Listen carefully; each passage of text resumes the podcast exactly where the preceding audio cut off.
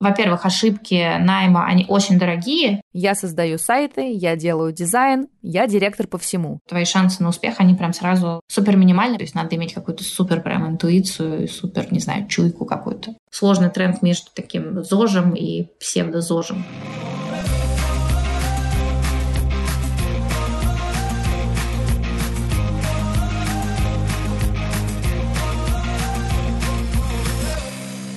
Привет, это Юля, и это десятый эпизод подкаста «Корпорация ЗОЖ». Сегодня мы будем говорить о том, как масштабироваться и искать сотрудников.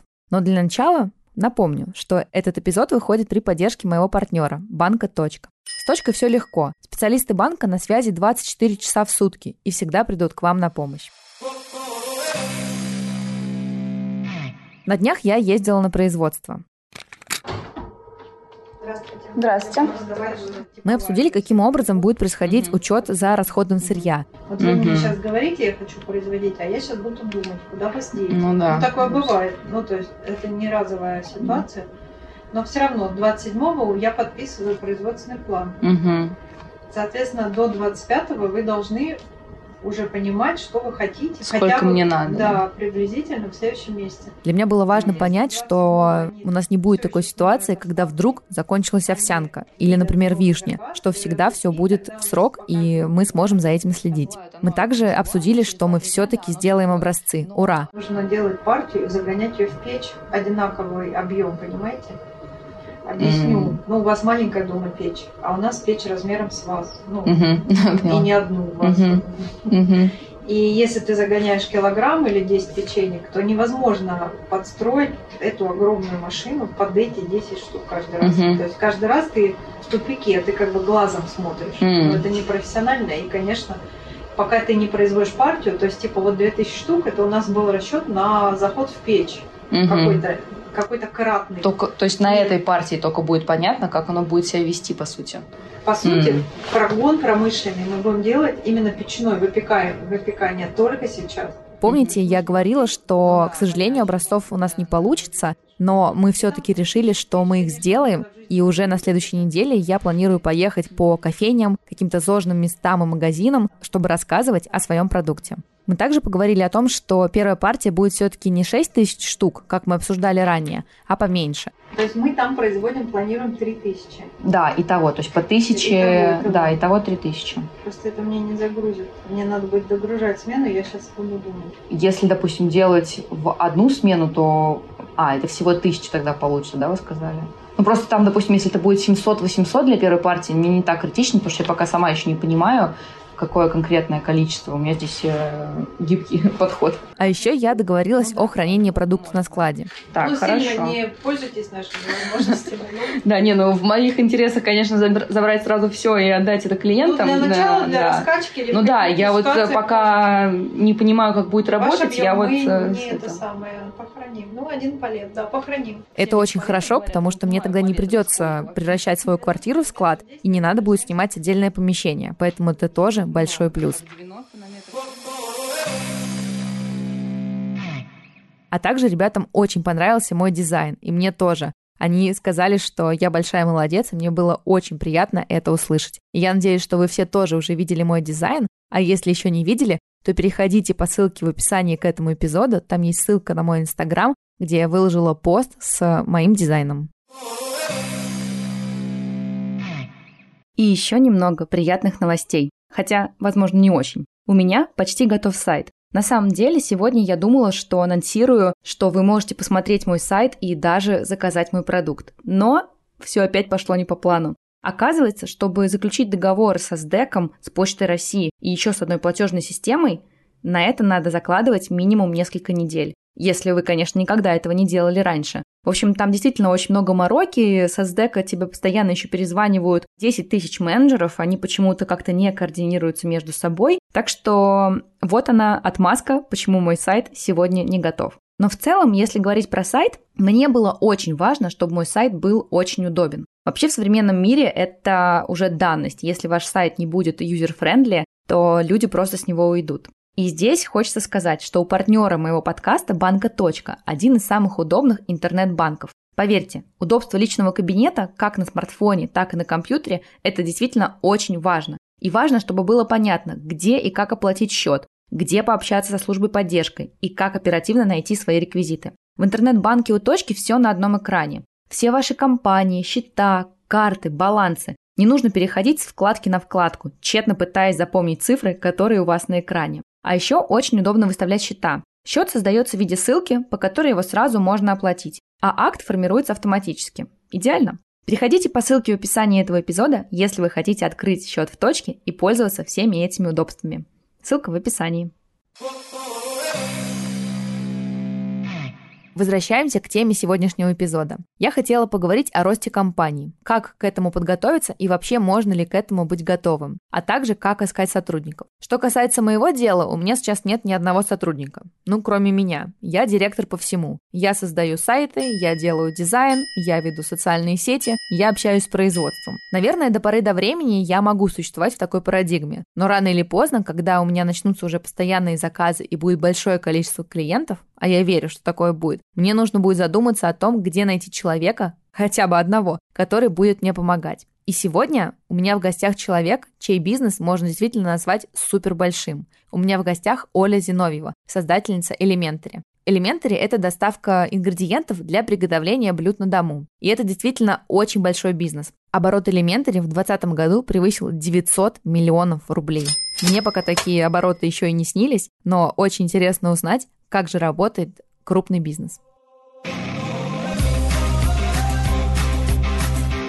Оля, привет. Привет, Юля. Для начала я предлагаю отправиться в прошлое, как пришла идея создания собственного бизнеса и почему именно доставка продуктов с рецептами. Почти 7 лет моей работы с Elementary претерпел много изменений. Любопытно, но прошлое, мне кажется, часто меняется. Прежде всего у меня было решение заняться своими проектами, заняться бизнесом. Я поняла, что это то, что меня драйвит, то, что мне интересно. Решение заняться областью наборов для приготовления и помочь в основном женщинам, конечно, облегчить э, как-то свою работу на кухне, оно было вызвано комплексом просто сложившихся на тот момент э, факторов того, что я там сама пробовала готовить и понимала, насколько это может быть долго, если ты пытаешься сделать э, реально классную еду для своей семьи. А с другой стороны, фудтех стоял на такой границе очень больших перемен, и ну, я думаю, что многие, в том числе я, понимали, что отрасль будет сильно меняться, отрасль еды. Технологии очень сильно будут влиять на то, как люди будут покупать, и на самом деле не только покупать, но и там производить и транспортировать. В общем, все операции с едой будут сильно меняться, и можно в этом поучаствовать как бизнес выглядел в самом начале. Я читала также, что у тебя был партнер, появился ли он с самого начала, и как вы начали, и где искали инвестиции, сразу ли какие-то привлекали сторонние, или это был ваш первоначальный собственный капитал? Действительно, у меня был сначала партнер, это был мой одноклассник по Гарвардской бизнес-школе. Дело осложнялось тем, что он венгер, который никогда, естественно, не говорил по-русски, и, собственно, не собирался в Россию.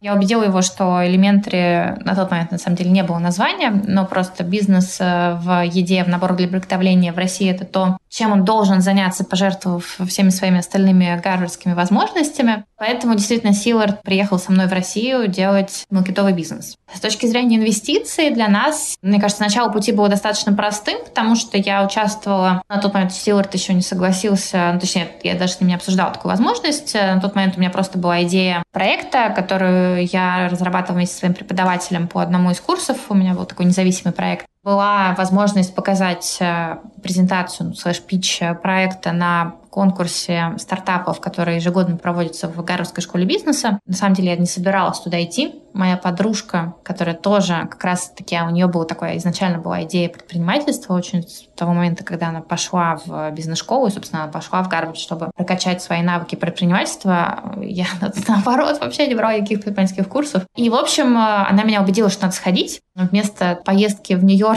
э, на выходные я пошла таки на соревнования конкурс стартапов. Как-то оно очень удачно для меня сложилось, э, потому что одним из членов э, жюри был мой первый инвестор, в итоге оказавшийся моим первым инвестором, владелец небольшого фонда в Бостоне, Лоуренс Лепард. И, собственно, мы с ним э, достаточно быстро договорились о том, что он сделает первые инвестиции в мой проект. И так произошло. А поделись, пожалуйста, какие были эти первоначальные инвестиции и что вы на них сделали? Первоначальные инвестиции были 200 тысяч долларов. Мы на них достаточно долго, на самом деле, жили. Деньги, мне было очень страшно, конечно, их тратить, поэтому мы старались их максимально экономить, делая многие вещи сами, не знаю, там от э, работы поваром и курьером э, до того, что мы снимали там кухню нашу первую в субподряде у просто ребят, которые занимались кейтерингом. Ну, в общем, мы старались экономить действительно на всем, что можно, где мы были еще не уверены, что действительно это там правильный путь, которым мы идем. Денег, в принципе, хватило на какое-то время, хотя, конечно, скорость нашего продвижения была не супер быстрая. Я, если честно, немножко немножко далека от темы привлечения сторонних инвестиций. Как вы с этим инвестором работали? То есть он имел какую-то долю в проекте или вы просто договорились, что вы дадите ему эти инвестиции спустя какое-то время с каким-то процентом? Это доля в проекте, то есть у нас такое классическое венчурное финансирование в элементаре происходило на тот момент и дальше, то есть мы продавали долю в проекте в зависимости от того, какая была оценка компании, то есть во сколько инвесторы ее оценивали, естественно, с ростом оценка поднималась, соответственно, можно было купить купить э, меньшую долю за те же деньги или просто платить больше денег для того, чтобы получить значимую долю. Любопытно, что сейчас э,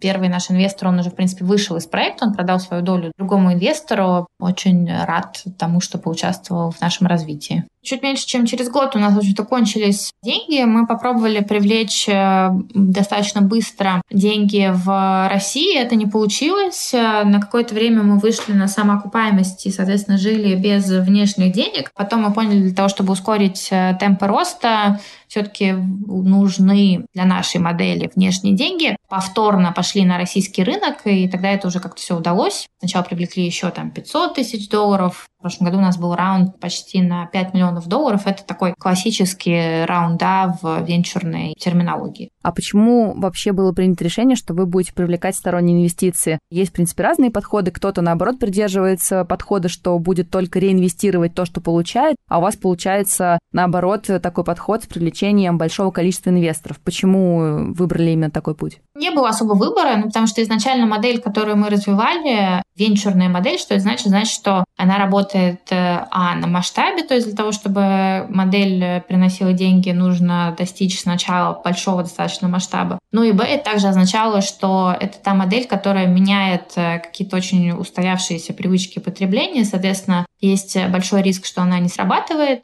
но если она срабатывает, тогда, опять же, у нее может быть достаточно большой э, масштаб. Ни у кого, ни у нас, ни в мире не получалось э, делать эту модель э, прибыльной сразу. Поэтому, честно говоря, у нас никогда не было такого размышления, что давайте мы будем развиваться только на свои. То есть тогда это просто означало бы, что у нас будет очень небольшого размера бизнес. Слушай, а как вы поняли, что ваша модель может работать только на масштабе? Понимаю, что вы считали деньги, считали финансовую модель, но в самом начале этим занималась именно ты или вы привлекали каких-то других специалистов? Это тоже, я думаю, будет полезно как мне, потому что пока я не очень понимаю, как быстро окупится мой проект, и, возможно, тем, кто слушает нас, у кого тоже свои проекты, возможно, еще не все тоже вышли хотя бы на самоокупаемость своих проектов. Ну, мы, конечно, это считали сами. Если ты начинаешь свой проект, то очень важно построить сначала модели и понять, собственно, к какому типу проекта там твой конкретный проект относится, потому что это может просто сэкономить тебе большое количество времени. Очень неприятная ситуация, когда та бизнес-модель, которая закладывается, и то, как ты планируешь ее развивать, они не сходятся. Просто это значит, что твои шансы на успех, они прям сразу супер минимальны просто по дизайну того, что ты делаешь. Если нет четкого понимания, как строить э, финансовую модель, я думаю, что лучше тогда привлечь э, кого-то со стороны, чтобы он сел вместе с тобой, записал основные драйверы бизнеса, то есть что является ключевыми там, статьями затрат, что является ключевыми статьями доходов, от чего это все зависит, для того, чтобы можно было сделать простую модель, с которой ты сможешь там там работать э, каждую неделю, каждый месяц, э, сравнивая как то, что у тебя в реальности получается, с тем, что какой был план. И я думаю, что очень важно не терять вот эту связь э, с моделью, потому что в модели всегда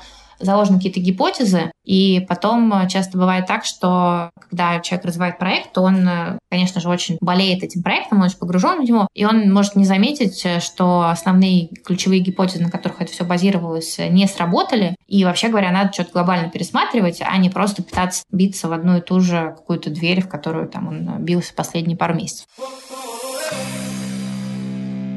Вашему бизнесу уже более 7 лет. Скажи, пожалуйста, как видоизменился ваш бизнес за это время? Потому что ты вот тоже сказала, что раньше люди не были готовы к тому, что им приносят продукты на дом, им все, что надо, это просто по рецепту сделать уже порезанные блюда, все воедино соединить, так скажем. И сейчас наверняка рынок уже более зрелый с этой точки зрения. И меня вот очень интересует, не планируете ли вы, потому что сейчас уже такая конкуренция достаточно сильная, большое количество игроков, которые привозят уже готовые блюда, и вы не рассматривали ли направление, что вы, например, уже готовые рационы предоставляете своим клиентам? Наши основные клиенты – это женщины в семьях, которые готовят, и готовят не столько для себя, сколько для супруга, детей, родителей, не знаю, в общем, для семьи. Для них э, важно быстро, с одной стороны, но с другой стороны именно приготовить, то есть обеспечить э, семью такой качественной и свежей едой, мы фокусируемся все-таки на том опыте, который человек проживает на кухне, в том, чтобы именно приготовить э, еду. Мы видим вокруг большой, конечно, интерес к готовой еде тоже, однако мы делали ряд э, тестов э, по готовой еде и видим, что аудитория, которая покупает э, в основном готовую еду и аудитория, которая в основном покупает наборы для приготовления, это фундаментально разные люди. Может быть, даже это не разные люди, но это люди в разных периодах своей жизни. И мы пока фокусируемся именно на тех периодах жизни, на тех ситуациях жизни, когда человеку важно готовить, важно, что это какой-то запах свежей еды, и, в общем, важна вся вот эта история про то, что я сделал, я приготовил, и я понимаю, чем я кормлю свою семью.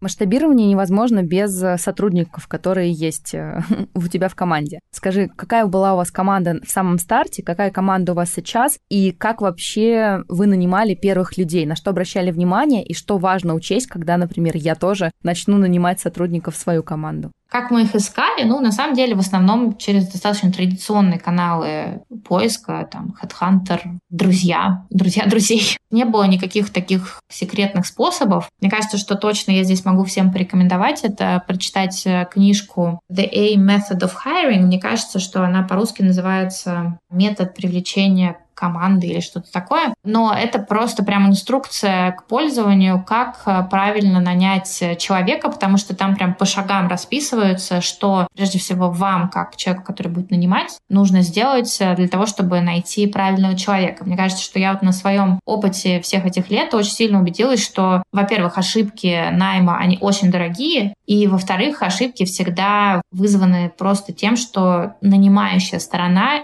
не до конца проработала либо вопрос, кто ей нужен, либо не до конца поняла, кто перед ней. Да, надо обязательно найти эту книгу. Я думаю, что мы ссылку в описании даже поставим, потому что уверена, что каждому это будет полезно прочитать. Так, а все-таки в самом начале, когда вы искали сотрудников, кого вы искали, каких специалистов? Мне вот интересно, кого вы нанимали там, помимо производства, кто конкретно готовил еду, он там нарезает ее, именно такой бэк-офис. Первым э, сотрудником в нашей команде был маркетолог, который в итоге вырос э, в продукт-директора изначально помогала с определением продукта, сайта, модели продаж. Ну, то есть, по сути, это такая, на самом деле, очень обширная функция, которая поэтому, собственно, и выросла в итоге в именно продукт э, директора привела несколько примеров, как у вас люди выросли до больших боссов, так скажем. Поделись секретом, что важно, там, возможно, у вас есть какая-то особая система мотивации, или вы настолько сошлись в ценностях, э, которые несет ваш проект, и какие ценности разделяют эти люди. В чем секрет успеха, как удерживать своих сотрудников? Для нас, я думаю, что это как раз э, был, с одной стороны, очень хороший э, стык ценностей, то есть это люди, которым изначально было интересно развитие как личное, так и развитие компании, и мы всегда находили способ, как эти две ипостаси объединять. Это люди, которые готовы были брать на себя ответственность, что тоже супер важно. Это люди, которые были внимательны к друг другу и готовы были друг друга слышать. Мне кажется, что у меня нет какого-то другого рецепта, но вот правильно изначально засетапить какие-то ожидания и потом, наверное, эти просто ожидания оправдывать, честно разговаривать с людьми о том, что может, не может э, получиться, и, наверное, постепенно увеличивать их зону ответственности. Вся история с, со здоровой едой такой немножко сложный тренд, потому что, с одной стороны, да, мы видим, что все больше людей в вопросах говорит, что им важно питаться более здоровой едой, им важно есть, там, понимать, что они едят. Тем не менее, когда мы смотрим на сплит продаж в ритейл-сетях, мы видим, что все еще там огромную долю занимают продукты, которые, ну, там, с большой натяжкой можно назвать здоровыми. И это, в общем-то, не особо меняется, там, особенно в России. Более того, сложный тренд между таким ЗОЖем и псевдозожем. Последнее, что хотела у тебя спросить. У тебя, так как ты обучалась в Гарвардской школе, есть э, хорошее понимание того, как функционируют стартапы в Америке и здесь, в России, так как твой бизнес ты создавала именно здесь. Поделись, пожалуйста, какие вообще ключевые отличия стартапов в Америке и у нас? Из того, что я знаю на основании того, что делают там мои друзья, оставшиеся в Америке, я думаю, что в Америке просто сильно больше рынок, и это проявляется во всем и с точки зрения темпов роста, который может обеспечить стартап, и с точки зрения тех денег и тех чеков, которые стартап может поднимать, и с точки зрения тех мультипликаторов и тех оценок, которые стартап э, получает. У нас здесь, конечно, сильно более скромный рынок, скромные цифры, и это ведет э, к тому, что стартап э, может там нанять меньше людей, он может потратить меньше денег, соответственно, это круг, который замыкается и дополнительно, скажем так, снижает темпы развития стартапов. Оля, спасибо большое тебе за время, за наш замечательный разговор. Было очень приятно услышать много полезной информации. Поэтому спасибо и отличного дня. Спасибо, Юль, спасибо, что пригласили.